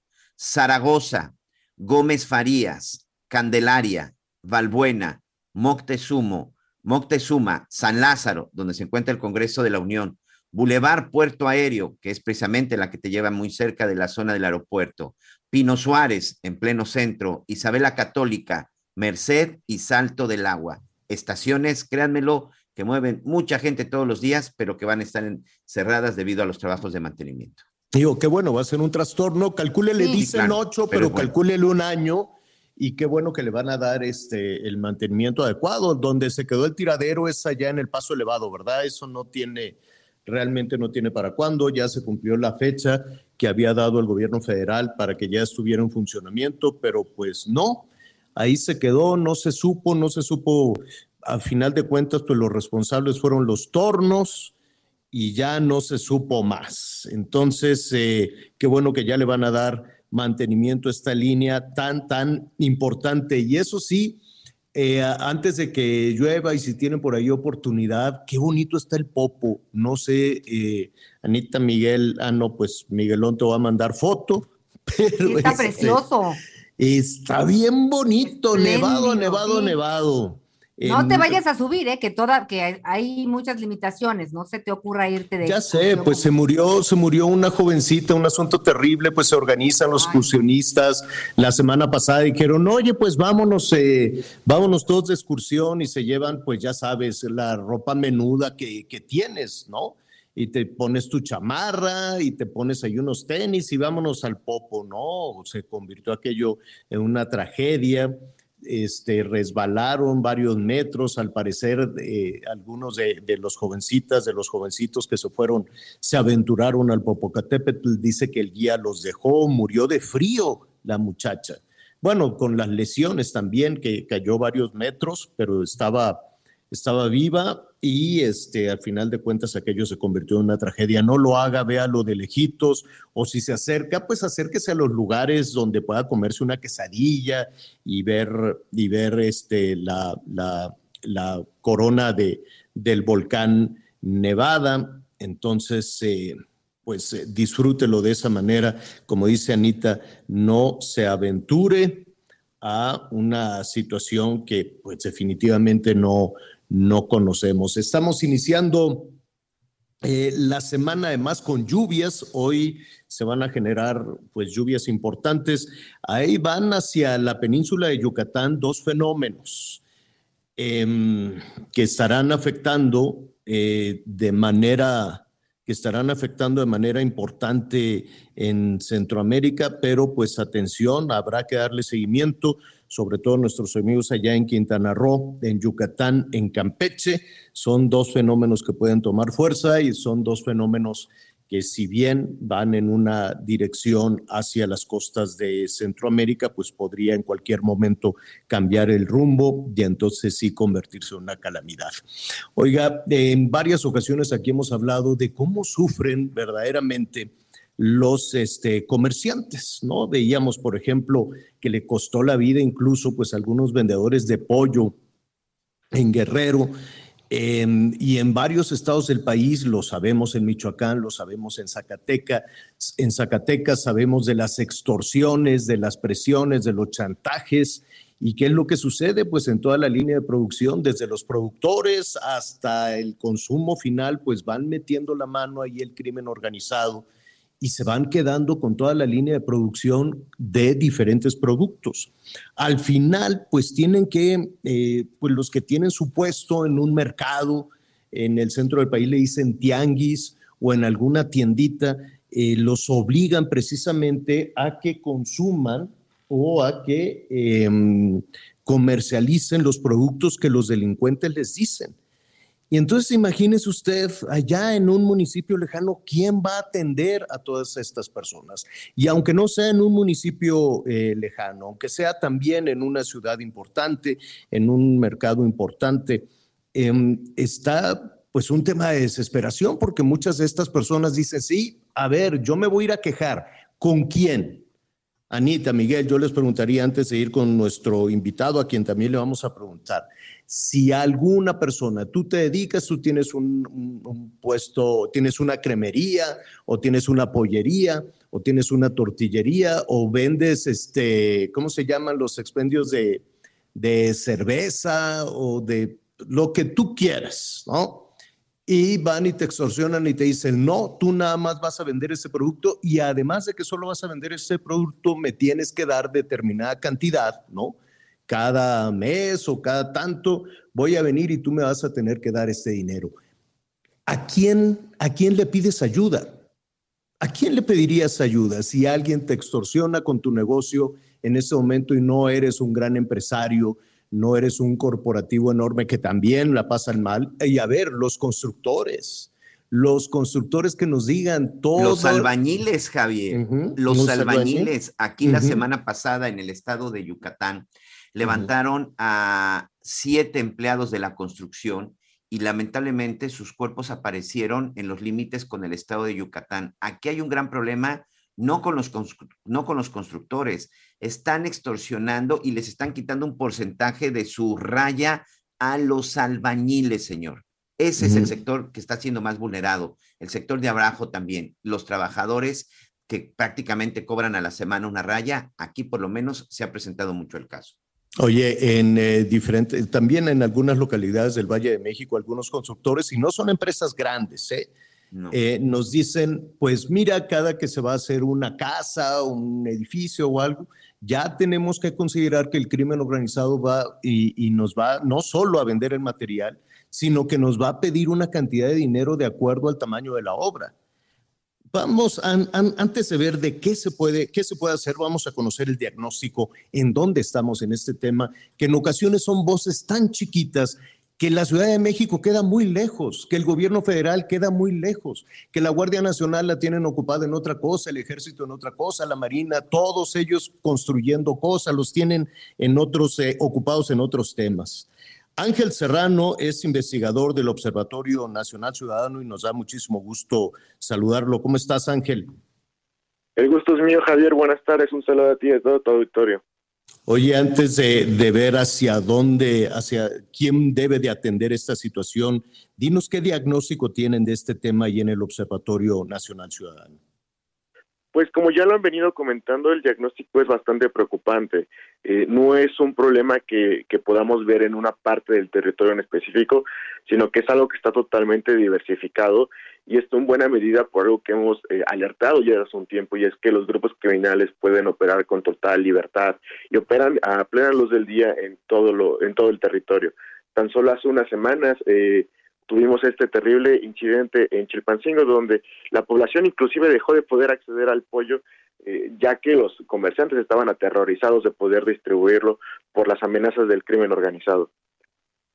Oye, em, debe de haber, no lo sé, corrígeme si, si me equivoco, zonas donde el, el tema de las extorsiones y las amenazas son más severas que en otros estados. Me encantaría poder decirte que sí, porque así tendríamos un, problema focalizado y sería muchísimo más fácil trabajarlo. El problema es que esto se encuentra totalmente distribuido a lo largo y ancho del territorio. Como ya lo mencionaron, en, Yucatán, por ejemplo, tenemos el tema de las construcciones, pero si nos vamos a Michoacán podemos ver el tema de los aguacateros, si nos vamos a, al centro de, de, del país, por ejemplo, en la Ciudad de México tenemos el tema con, taxistas, con comerciantes, eh, en, el, en el norte tenemos también el tema de distribución, es un problema totalmente generalizado y eh, se diversifica de tal forma que, que no, no, podríamos estar hablando de una zona en específica. Desafortunadamente es un problema que se ha expandido a lo largo del país y, y al cual no le vemos pronta atención y solución. Así es. Eh, y en ese sentido, en, el tema de la solución, Ángel, yo me quiero imaginar el eh, chofer de una ruta de transporte público, ¿no? En esta zona conurbada con el Estado de México, o el taxista el taxista de la Ciudad de México, o el que tiene el expendio de cerveza en Sinaloa, o el de el que tú quieras. En ocasiones son, me, me, me imagino, voces tan pequeñas, voces tan chiquitas, que con mucha dificultad lo van a oír en la Ciudad de México que están más ocupados o el gobierno federal, pues cuando digo la Ciudad de México me refiero al gobierno federal, ¿no? Un tema que está absolutamente centralizado, donde pues los temas son otros, eh, los temas pueden ser electorales, los temas pueden ser de las ayudas sociales. ¿Quién debe de atender esas voces tan débiles? Pues en el observatorio creemos que no existen voces débiles y somos impulsores de que los cambios se tienen que hacer desde lo local. Es por ello que, aunque sea un comerciante, un taxista, un chofer de ruta, se tienen que realizar las denuncias correspondientes.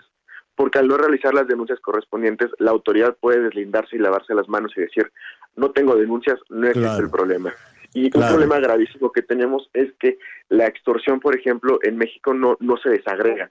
No somos hoy capaces de poder distinguir entre una extorsión simple y el cobro de piso, que, que es este problema tan grave que, que, se está repartiendo a lo largo del país y que hoy ya podemos identificar plenamente como un impuesto criminal.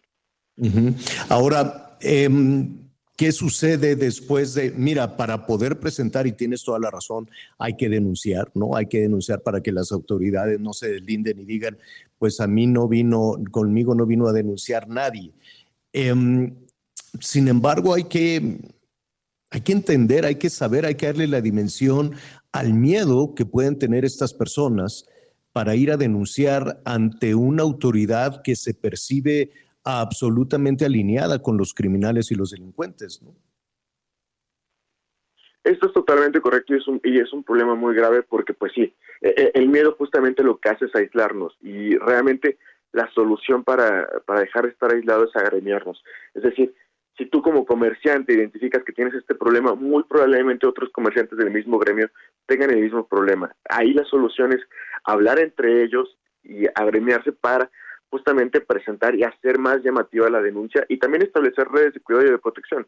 Así como lo hemos ya eh, reportado para otro tipo de incidentes y otro tipo de delitos, establecer redes de cuidado, canales de comunicación, redes de protección, es fundamental para protegerse. Eh, las autoridades afortunadamente no nos están dando esta protección y desafortunadamente corresponde por parte de la ciudadanía establecer estas redes que permitan combatir la, la proliferación de este tipo de delitos.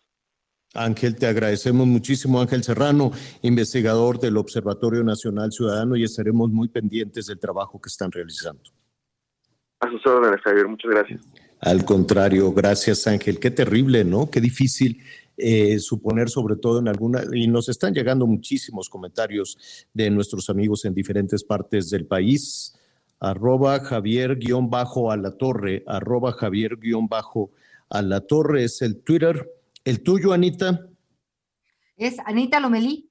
Ahí estamos a la orden. Okay. Arroba Anita Lomelí. ¿Tú, Miguelón? Arroba Miguel Aquino, señor. Ahí estamos precisamente con nuestros amigos. Miguel Aquino, así de sencillo. Sí, y nos están diciendo, bueno, pues es que vamos y, y, y con, con, quién vamos a denunciar, con la policía municipal o, a, o, no, porque con la misma extorsión le dicen, va, y si vas y denuncias me voy a enterar, ¿no?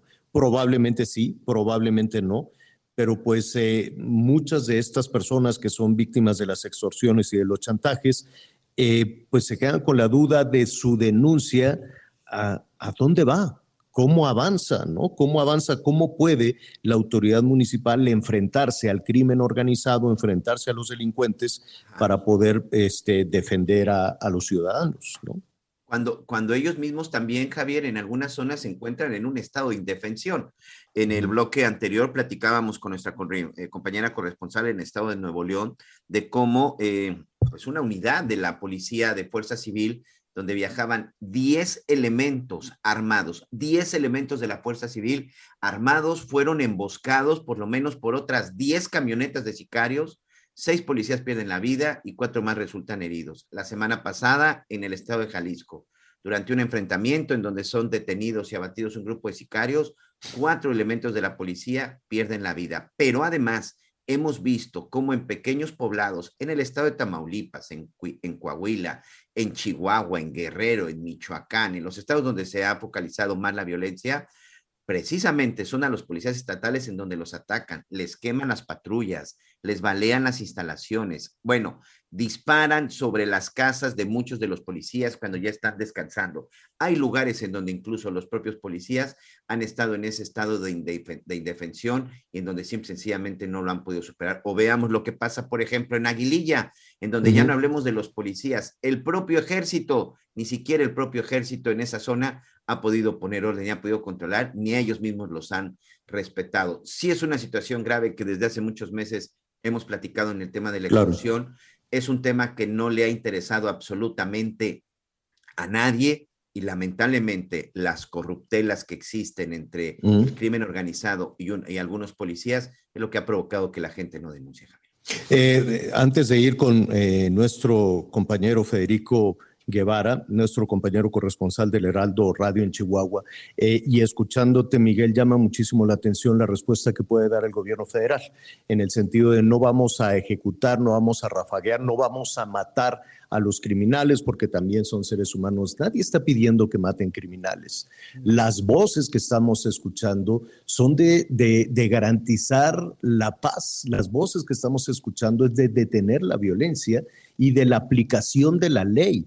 Y en la aplicación de la ley es de, detén a los agresores, detén a, a- los que están extorsionando, a los que están secuestrando, a los que están matando y mételos a la cárcel y sancionalos, castígalos de acuerdo a la ley. Eh, por, por alguna razón, esta discusión se llevó al extremo y en el extremo el gobierno federal dice yo no voy a matar a los delincuentes, no es con violencia como se va a acabar esto. No, pero sí es con la ley, con la aplicación de la ley. No, no sé en qué momento se tomó esto hacia el extremo de decir, si voy a combatir la inseguridad, tendría que ser matando a los delincuentes, no creo. Eh, se escucharon este fin de semana eh, voces eh, fuertes respecto a la situación de violencia en nuestro país, en particular con todas las ceremonias, los sacerdotes, eh, las ceremonias alrededor de los sacerdotes asesinados en Chihuahua. Y vamos en ese sentido con nuestro compañero Federico Guevara. Federico. Buenas tardes, buenas tardes. Un larga semana en torno a este desarrollo trágico suceso que mermó la vida de dos sacerdotes jesuitas y un guía de turistas el domingo pasado aquí en esta ciudad capital. Eh, se les rindió en el, en el Templo del Sagrado Corazón, lugar de la Compañía de Jesús en esta capital, se les rindió una despedida, una misa de cuerpo presente, la primera que se hizo eh, para despedir a estos sacerdotes asesinados y fue justo en este momento en donde cuando empieza el mensaje el sacerdote Javier Ávila eh, conocido como el Pato un muy conocido sacerdote proselitista que ha estado en todo en todos los procesos que han ocurrido en este en este en esta entidad emitió un mensaje muy muy muy muy fuerte en torno a la postura de la Compañía de Jesús e incluso yo creo que refleja mucho el sentir de la ciudadanía de esta entidad y lo podemos escuchar para que vean cuán fuerte estuvo esta declaración. Respetuosamente pido, pedimos al señor presidente de la República revise su proyecto de seguridad pública, porque no vamos bien. Y esto es clamor popular. este evento lamentable no es aislado en nuestro país. Un país invadido por la violencia y por la impunidad. Recientemente el Papa Francisco acaba de lamentar el asesinato de estos dos sacerdotes y de nuestro amigo Pedro Palma. ¿Cuántos asesinatos en México? Fueron sus palabras. Nuestro tono es pacífico, pero alto y claro, invitando a que las acciones de gobierno finalmente acaben con la impunidad imperante en nuestra sociedad. Son miles, miles de dolientes sin voz que claman justicia en nuestra nación. Los abrazos ya no nos alcanzan para cubrir los balazos. Duro el cuestionamiento del sacerdote eh, Javier Ávila, y de ahí, el, eso fue el domingo, Javier, de ahí partieron los restos hacia Krill, donde pernoctaron ya a unos 400, 500 kilómetros de distancia eh, de donde van a ser eh, sepultados el día de hoy, allá en el municipio de Urique, en Cerocagui, pero la reacción del día de hoy que emitió el presidente Andrés Manuel López Obrador también deja mucho que ver de esta situación tan tensa que se vive en el país no siguen el ejemplo del Papa Francisco, porque están muy apergollados por la oligarquía mexicana. ¿Qué quieren? ¿Que se vuelva a ametrallar desde los helicópteros? Esas son las palabras del presidente Andrés López Obrador, mientras ya después de casi seis horas de tránsito eh, para llegar de Krill a Huachochi, los restos de los sacerdotes jesuitas se encuentran ya en la misión de Cerocahui, en donde serán sepultados justo en el atrio, en donde fueron asesinados. Hasta aquí la historia, Javier. Gracias, eh, gracias. Se nos viene el tiempo encima. Lo vamos, vamos a comentar tu crónica después de una pausa. Gracias. Buenas tardes. Conéctate con Ana María a través de Twitter, arroba Anita Lomelí. Sigue con nosotros. Volvemos con más noticias. Antes que los demás. Todavía hay más información. Continuamos. Aunque me llegó con diamantes, a mí lo que me importa es su interior. Ah, si lo tuyo es el interior, llégale al 2x1 en toda la ropa interior y pijamas para dama. Y además, 2x1 en todas las toallas del departamento de blancos. Con Julio, lo regalado te llega. Solo en Soriana. A junio 28. Aplican restricciones. Las noticias en resumen. Este domingo se registró una balacera en los alrededores de la Plaza Comercial Forum de Cuernavaca, Morelos. Las autoridades señalaron que se trató de un robo. Por fortuna no hubo detenidos, pero lamentablemente tampoco detenidos. Este domingo tres mujeres, una de ellas de cinco años de edad, fueron asesinadas en dos ataques distintos en Oaxaca. El primer suceso ocurrió en el municipio de San Miguel Soyaltepec y el segundo en Tehuantepec. Al menos seis personas perdieron la vida y tres más resultaron heridas en un enfrentamiento provocado por civiles armados que intentaron evadir un retén policíaco y militar. Esto ocurrió en la autopista de Occidente en el municipio de Ecuandureo, en Michoacán. Bueno, muy bien, muchísimas gracias por eh, sus eh, comentarios. Sí ha generado polémica, desde luego, eh, las declaraciones de, del padre Pato también ayer, este, este fin de semana, llamando a poner fin a la impunidad y, bueno, no polémica, polémica por la respuesta que dio, que se escuchó por parte del gobierno federal. Escuchamos también en su momento a la Arquidiócesis eh, Primada de México, también demandando que se ponga fin a la, a la impunidad y la respuesta pues fue... Eh, fuerte desde Palacio Nacional. Tenemos eh, la respuesta del presidente López Obrador a las eh, denuncias presentadas lo acabamos de escuchar poquito antes de, de la pausa comercial, la denuncia de. Lo escuchamos de nuevo, impunidad. si gusta, señor. Escuchemos de nuevo. No siguen el ejemplo del Papa Francisco, porque están muy apergollados por la oligarquía mexicana. ¿Qué quieren? ¿Que se vuelva a ametrallar desde los helicópteros? Bueno, pues eh, ahí está la respuesta del presidente López Obrador a los eh, representantes de los eh, jesuitas, el padre Pato, y también a los la, la voz que se escuchó por parte de la Arquidiócesis Primada de México. Em, para no interpretar, yo honestamente, Anita Miguel, no sabía el, el significado real de apergollado. Entonces dije, ¿por qué, ¿por qué en Palacio Nacional se dicen que los religiosos, que los jesuitas, que la Compañía de Jesús y que la arquidiócesis están apergollados? Entonces me puse a investigar y apergollado es como una llave es, se dice, tomar a alguien por el cuello y someterlo, poner a alguien en una situación Agarrar, sí, en a la una que persona es como obligada. ahorcarla, sí, como Sí. si agarras la corbata y la aprietas, ¿no? Pues que te tienen así como, como apretado, como una llave, ¿no? Como en una llave y así. Como agarrado Entonces, liga- del cuello. Entonces, pues habrá que preguntarle también a la Compañía de Jesús, a los religiosos católicos, quién los tiene por la fuerza haciendo este tipo de declaraciones. Lo que dicen en Palacio Nacional que es una oligarquía y una oligarquía pues es un grupo que detenta el poder, un grupo, un pequeño grupo que, eh, tiene, que tiene el poder precisamente para obligar a, eh, a la Compañía de Jesús y a la Iglesia Católica a hacer estas declaraciones de que se ponga fin a la violencia y a la impunidad.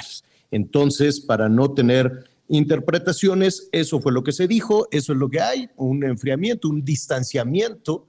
No diría yo un, un- un enfriamiento porque Javier. nunca ha sido muy generosa, nunca ha sido buena en realidad la relación Y- entre el gobierno federal y la, Una y la cosa que yo Católica. quisiera agregar, Javier, Sí. es que eh, pues cada quien tendrá sus respectivos puntos de vista, ya los escuchamos los dos, pero sí quiero decir con todo respeto que pues los sacerdotes, en este caso jesuitas, Javier Campos y Joaquín Mora, estaban en una iglesia, en una zona en donde a veces piensa uno, si tú llegas como eh, turista o como observador, pues que son regiones abandonadas, lejos de la mano de Dios.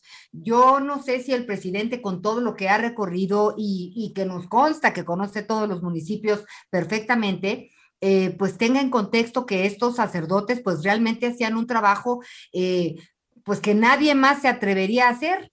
¿No? Escuchar, acompañar eh, y, y dar esperanza eh, a muchas personas, pues que viven en la región, pero esta zona eh, de, de la Sierra Tarahumara, Javier, pues ya vimos que es, es este, es territorio de los malosos desde, desde hace cuántos años, por lo menos tenemos registro que desde Javier Corral, este, este asesino, ha- hacía de las suyas. No, Claro. Entonces, a mí me parece una irresponsabilidad realmente juzgar tan a la ligera en este sentido por este hecho. Hay muchas A ver. otras cosas que sí hay que señalar de la Iglesia Católica que hemos vivido, que sabemos y que ha pasado. O Pero sea, esto me parece que es la iglesia Mira, no eh, debería de juzgar, dice Sanita. A mí me parece que no podemos juzgar a la ligera el trabajo que hacían estos dos sacerdotes. Ah, ya, ya. Sí, Miguel. Oye, eh, Javi- Javier Anita, y ya nada más, también estas declaraciones, eh, bueno, esta respuesta del presidente, no solamente por el, discu- el discurso que se dio durante eh, esta ceremonia religiosa de cuerpo presente con los sacerdotes jesuitas, sino también por las declaraciones del obispo de Zacatecas y del cardenal de Guadalajara. Atención, el obispo de Zacatecas, Sigifredo Noriega, dijo el sábado que fue retenido por civiles armados durante una gira que realizaba en Jalisco dijo que bueno, pues que ahí lo retuvieron, que estaban a plena luz del día en una de estas tantas carreteras que conectan esta, el estado de Jalisco con el estado de Zacatecas y que ahí lo detuvieron, lo interrogaron, lo bajaron, le preguntaron y que todo esto ocurrió al norte del estado. Y después también el fin de semana, también en esta zona del norte del norte de Jalisco, el cardenal de Guadalajara, José Francisco Robles Ortega, dice que pues que prácticamente ya es como una especie de, de, de situación normal, que eso es lo más terrible, empezar a normalizar retenes de civiles armados, de sicarios y sobre todo de gente que cuando van pasando tranquilamente en sus vehículos los detienen y nadie hace absolutamente nada. Dijo el cardenal Pues- de Guadalajara, es la segunda ocasión que cuando yo realizo alguna visita, alguna gira en la zona norte del estado de Jalisco, es en donde Mm. también me detienen y precisamente ocurre con los límites de Zacatecas. Pues ahí está, lo vamos a retomar un poquito más adelante. Ahí me queda claro que todos queremos un país en paz. que el presidente quiere un país en paz, que el presidente, que el ejército, que la Guardia Nacional, que muchos de esos esfuerzos que no, pues desafortunadamente yo recuerdo cuando aquí se arrancaba, cuando pusieron a Durazo, ¿te acuerdas que Durazo dijo, en seis meses vamos a, a tener eh, el país en orden y en paz y nada? Ya pasaron este, pues muchos años y es un asunto eh, muy complejo muy complejo que se ha enredado desde hace ya varias administraciones. Y por otro lado, pues están también las voces de los religiosos en este país que chocaron hoy, ¿no? Chocaron durante este fin de semana y chocaron también hoy por la mañana. Las dos partes, ahí me queda claro que las dos partes están buscando pacificar al país, que las dos partes están tratando de acabar con la impunidad y con el crimen, pero pues eh, hay en las declaraciones eh, posiciones diferentes, que ojalá se sumen todos los esfuerzos para alcanzar ese objetivo común. Oiga, eh, saludos, ya lo decíamos al inicio del programa, la verdad es que en el Heraldo Radio están haciendo un esfuerzo enorme, pero además a mí lo que me gusta es hacer un esfuerzo y que se noten los resultados. Y ese es el caso del Heraldo, del Heraldo Radio, una empresa eh, pues muy joven, me atrevería yo a decir, una empresa muy joven no solo por quienes trabajan en este equipo de directivos, de, eh, productores, de comentaristas, eh, de reporteras, de reporteros, en fin, sino porque pues este esfuerzo apenas, fíjese usted, apenas lleva tres años. Y si estos son los resultados, la verdad es que yo les auguro un éxito enorme. Adrián Laris es el director general del Heraldo Radio. ¿Cómo estás, Adrián? Felicidades. Estimado Javier, qué gusto saludarte, muchas gracias. Oye, muy eh, contentos por este tercer aniversario. eh, aquí lo, lo, importante cuando siempre hablamos de, de un esfuerzo para, para, lograr una meta es que ese esfuerzo de resultados. Y este es, es el caso del Heraldo Radio, ¿no? Sí, fíjate, estamos muy contentos eh, a pesar de la pandemia. Te platico que nosotros arrancamos ocho meses antes de que arrancara la pandemia en el Heraldo Radio. Como arrancamos fue adquiriendo dos estaciones de radio, la 98.5 FM aquí en la Ciudad de México y la 100.3 en Guadalajara. Y a pesar de la pandemia, el Consejo de Administración, encabezado eh, por Ángel Mieres, Franco Carreño, Antonio Olguín y todo el equipo que conformamos el Heraldo Radio, decidimos seguir apostando y seguir creciendo pues nuestra cobertura. Hoy en día ya estamos prácticamente en todo el territorio nacional y también en varios estados de la Unión Americana. Estamos ahorita en seis estados de, de los Estados mm. Unidos con nuestra señal. Lo cual, lo cual es formidable. Y fíjate que además de este tercer aniversario, de los muchos que seguramente van a consolidar el éxito de, del radio, del Heraldo Radio, hay que tomar en cuenta, también habría que presumir el éxito que han tenido como pues una de las multiplataformas más, eh, más importantes en habla hispana. Sí, la multiplataforma que hemos conformado también es, eh, se puede decir que es muy joven. Eh, Se arrancó hace cinco años apenas con el periódico, relanzando el histórico periódico El Heraldo de México, con la parte digital, el Heraldo Digital al mismo tiempo, que hoy en día ya somos el primer lugar en, en, en, esta, en esta división. Tenemos eh, ahora sí que aproximadamente más de 50 millones de usuarios únicos, lo cual es algo sorprendente para tan poco tiempo. Después se nos dio la oportunidad de entrar a la televisión, que hoy en día, la semana pasada, el lunes, arrancamos ya con el canal 8 de televisión abierta, que es un canal que adquirimos, antes estábamos rentando otro canal, y ya con la parte de radio, pues sumamos una multiplataforma muy robusta, que nosotros, como hemos comentado anteriormente, le apostamos a los contenidos, a la información veraz y oportuna, y es así que nos hemos logrado posicionar como uno de los medios eh, más importantes que hay hoy, hoy, en día en nuestro país, mi querido Javier. Oye, cuéntanos, eh, cuéntanos algo, Adrián. Adrián Laris, estamos platicando con Adrián Laris, director de El Heraldo Radio. Yo quiero suponer, y vamos a aprovechar aquí para eh, enviar también un saludo a Franco Carreño, que es el director general del Heraldo Media, Media Group. Eh, pues a, todos, desde luego, ¿no? A Isaías, a Isaías Robles, en fin, a todos los eh, que de alguna u otra manera han estado involucrados en este proyecto. Pero ¿cómo surgió? ¿Cómo dijeron, bueno, vamos a incursionar en, eh, en, em, en el mundo de la comunicación? Bueno, eh, tenemos que partir de que eh, nosotros somos parte de un grupo empresarial eh, muy importante, de ya va a cumplir 100 años, que es Grupo Andrade.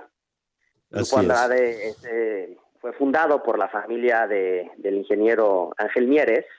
Así y es. Este grupo inicia eh, en el sector automotriz principalmente. Primero con las agencias, luego con la arrendadora financiera eh, enfocada eh, más en, la, en el tema justamente automotriz.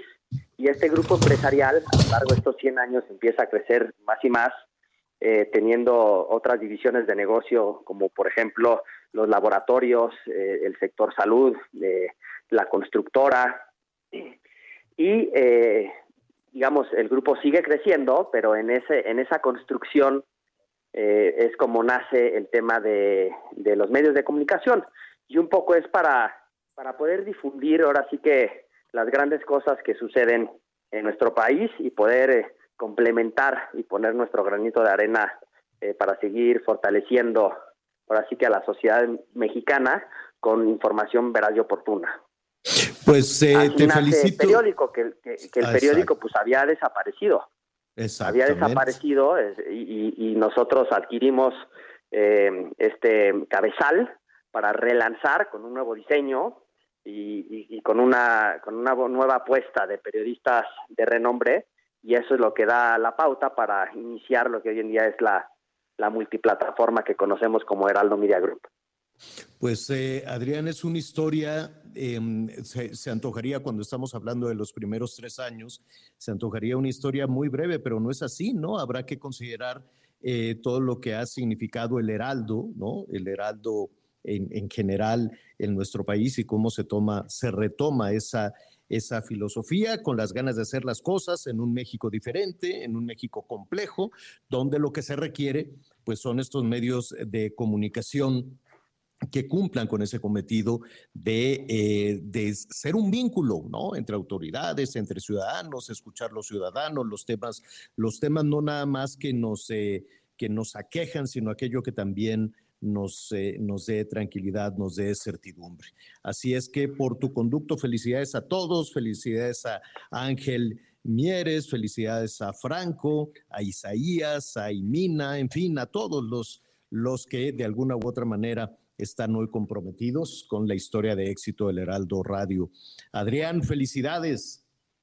Muchas gracias, querido Javier, y también aprovechar para saludarlos, para felicitarte a ti, a tu programa, a Anita, a Miguel, a Leonardo, Gracias. a todo tu equipo, y agradecerles mucho por ser parte de, de esta historia. Les agradecemos y les mandamos un fuerte abrazo, querido Javier.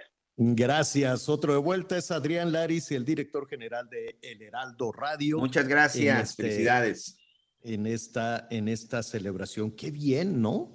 Digo, la verdad a mí me da, a mí me da muchísimo gusto. Yo sé que se ha modificado la industria de la radio, se ha modificado también la industria eh, editorial, pero pues van encontrando estos espacios para poder este, seguir para poder seguir adelante, cosa que me da muchísimo, muchísimo gusto y enlazar a todos nuestros amigos del país. Qué bien, qué bien, felicidades. Oye, Anita, te vi este eh, muy en tus redes sociales, muy bueno. Primero la marcha que allí estuviste, este, muy con, con mucha actividad en, en, tus redes, pero también desde Dos Bocas. ¿Qué viste en Dos Bocas? Cuéntanos, eh, tenemos por ahí unos minutitos. Pues Javier, pues en, en, dos bocas la verdad es que vi un monstruo, una mm. construcción monumental. Eh, y pues bueno, hicimos un recorrido, es fácil que te pierdas, ¿no? Son muchas hectáreas, pero hasta donde entendí que dijo la secretaria, está la obra, la obra, la obra civil terminada. Ahora eh, la van a inaugurar el viernes, ¿no? Va a ser un evento interesante porque también, pues, el presidente es un aniversario de que ganó las elecciones, entonces, pues, eh, me parece que van a hacer ahí un evento muy, muy, muy especial. Y pues bueno, mira, por una parte es muy, muy emocionante ver lo que somos capaces de hacer porque es 100% mano de obra mexicana. Y sí se detonó la, la economía ahí en el municipio de, de, de, del Paraíso, de Dos Bocas del Paraíso. Entonces, pues eso es lo que yo vi. Platiqué con 40 trabajadoras y trabajadores. ¿No? Algunos viven cerca, otros son de distintas partes del país, que fueron contratados por las compañías para que fuera, trabajaran en este, en este proyecto en particular. Algunos son expertos de Pemex de muchos años. Entonces, pues es emocionante estar en ese lugar. Cuando lo conocí era una zona pantanosa, y bueno, vi la manifestación de la manifestación ambiental en cuanto a un río seco que había por ahí también, a los manglares que tuvieron que también trabajar. En fin, esta es la parte que, que yo vi. Muy impresionante. Eh, tú fuiste cuando estaba a la mitad, ¿verdad? Eh, eh, pues he estado ahí en varias ocasiones. Yo creo que sí, es una obra titánica, es una obra enorme. Mire, imagínese que en el terreno caben aproximadamente 70 estadios azteca, ¿no? O sea, es, es una obra gigantesca. De lo que se trata es de tener un sistema de refinerías para que México ya no tenga que depender de las gasolinas eh, y, de, y del gas de los combustibles, ¿no? Ya no se tenga que depender de las refinerías, eh, digo, de los combustibles básicamente de los Estados Unidos. Entonces es un sistema donde eh, serían siete refinerías, considerando la de Deer Park. Evidentemente va a llevarse un tiempo que se empiece a generar el combustible en dos bocas, primero hay que terminar. Fíjate que ahorita nos dijeron que, van a ser mínimo por ley seis meses de prueba para que todos los equipos que están conectados ver cómo funcionan, que estén bien embonados, que en, en, cuestiones de electricidad jale, porque es autosuficiente en, en, gran parte de los servicios que, que va a estar trabajando. Entonces, pues viene una, una fase de pues muy importante, la más importante, Javier, porque si bien lograron traer todos los equipos antes de pandemia, antes de la guerra, y esto implica pues que ahorita eh, dos bocas vale el doble según la secretaria, y sí es fácil de entenderlo en el contexto de la guerra y del el metal, por el, el fierro, este, pues ahora Todos falta que sirva claro. y que no solamente se quede como un bodegón de... eh, Oh, claro que pues, no. de- de- no, de- imagínate, no, no, no, son, es, es una obra muy especializada eh, para el traslado desde diferentes partes de, del mundo, es un asunto muy complejo. Ya estaremos ¿Puedo, ahí ¿puedo hacer una también. petición? Sí, claro. A ver, Se dependiendo. podría que esos este, eh, que han hecho esta mega obra les pudieran echar la mano a los de la fuga de Iztapalapa, porque resulta que se van a tardar 60 horas en reparar una fuga y estos que hacen obras titánicas no podrán asesorarlos para que Pues, no sean dos días y medio desperdiciándose el agua. Es buena Le- idea, Miguel Aquino. Le vamos Eso a sí decir es a la buena idea. Rocío Nale, Oye, salu- saludos a pero- Rocío Nale y por allá vamos a, por allá vamos a estar. Bueno, muy bien, y le vamos a, a platicar a lo largo de la semana con mayor detalle de qué se trata, cómo va a funcionar esta refinería y en qué condiciones están el resto, ¿no? Todo el sistema de refinerías en este, en este país. Eh, rápidamente, eh, felicidades, Anuta. Eh, ¿Todavía le vas al Cruz Azul o ya no? Sí, no, claro que sí. Mi corazón es azul, azul, azul. Bueno. Sí, no, no, no, no, no, no, Siempre, siempre. Oye. Soy, soy discreta porque siempre nos va de la patada. Pues, Pero ayer. digo, Ganaron que- el fin de semana, ¿no? Sin duda, sí, sí, Sí. sí. Somos campeones, que- tú. Pues sí, pero mira, se quedó por ahí perdido, ya nadie quiere, ya nadie quiere celebrar, ¿no? No, Jaime. Jaime Guerrero y Jorge Zarza, sí. Sí, Somos sí, los sí, únicos que ahí nos hacemos, nos echamos Yo- porras. Yo sé que sí. Bueno, pues ahí está el campeonato de Cruz Azul sobre el Atlas. Oiga, este, bueno, ya estamos ahí con el tema de la fuga. El crimen no paga, definitivamente el crimen no paga. Y si no, este, ¿qué le pasó a este ratero? Un bandido, un ratero, en, eh, ¿en dónde fue? En Campeche, señor. En Campeche, Miguelón. Rápidamente les cuento. Anoche un sujeto se metió, se metió a robar en la ciudad de Campeche a una colonia que se encuentra eh, muy cerca del centro, a espalda de unas instalaciones del Instituto Mexicano de Seguro Social. Se metió a robar a una casa en la privada de Ignacio Ayala. Fue sorprendido por algunos vecinos, intenta escapar, comienza a correr entre las azoteas, se resbala y termina enganchado, no, enganchado no, ensartado en Sí. una de las rejas de seguridad, en un portón. Pero la ya reja ven que algunas de estas picos, rejas tienen así como unos picos precisamente de protección. Ahí terminó enganchado en el abdomen. Los gritos que empezó a pegar este sujeto, que evidentemente ya no se pudo, ya no se pudo mover, pues alentaron a muchos de los vecinos, incluidas, bueno, pues la, las familias que estaba siendo asaltada, robada, y pues así ya le llamaron a las unidades de emergencia. Está estable en un hospital, pero durante su ida, pues este presunto ladronzuelo en Campeche, pues terminó de esta forma, ensartado entre unos, entre unas varillas, señor, de un portón de una de las casas que se había metido a robar. Sí, aquí lo estoy viendo, hágase de cuenta que la panza, qué bueno que digo, habrá que ver. eh, el crimen no paga, ¿no? Seguramente lo están atendiendo, pero pues estará, eso no, eso no evita que tenga que rendir cuentas a la justicia. Pero esos picos, hágase de cuenta como la, la- la punta de flecha que tiene la, la reja, se le encajaron en la panza, Miguelón, en, en- en- en el abdomen. Ahí se Sí, quedó sí. atorado el, el- el ratero, el- el- el muchacho.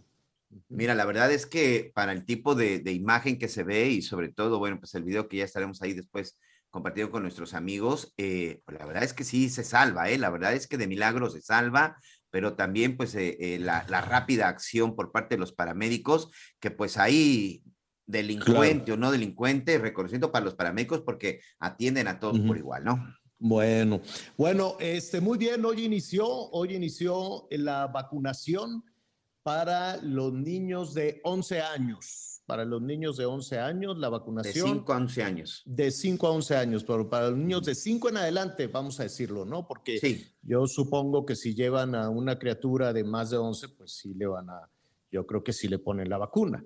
Entonces, este, se puede checar en que mivacuna.com, ahí se puede checar las, eh, van en orden alfabético para que se aplique usted su vacuna. Cuídese mucho, siga usando el cubrebocas. Anita Lomelí, gracias. Que estés muy bien, feliz inicio de semana para todos, Miguelito. Gracias, Miguel. Gracias. Gracias, buen fin de semana. Yo soy Javier Alatorre, lo espero a las diez y media de la noche con las noticias en Hechos. Siga con nosotros en el Heraldo Radio.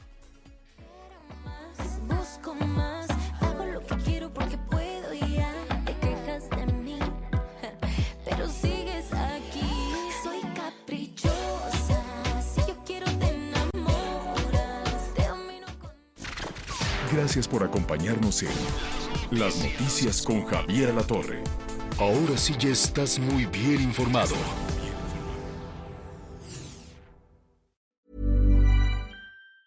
Hey, it's Danny Pellegrino from Everything Iconic. Ready to upgrade your style game without blowing your budget? Check out Quince. They've got all the good stuff shirts and polos, activewear, and fine leather goods, all at 50 to 80% less than other high end brands. And the best part? They're all about safe, ethical, and responsible manufacturing. Get that luxury vibe without the luxury price tag. Hit up quince.com slash upgrade for free shipping and 365 day returns on your next order. That's quince.com slash upgrade.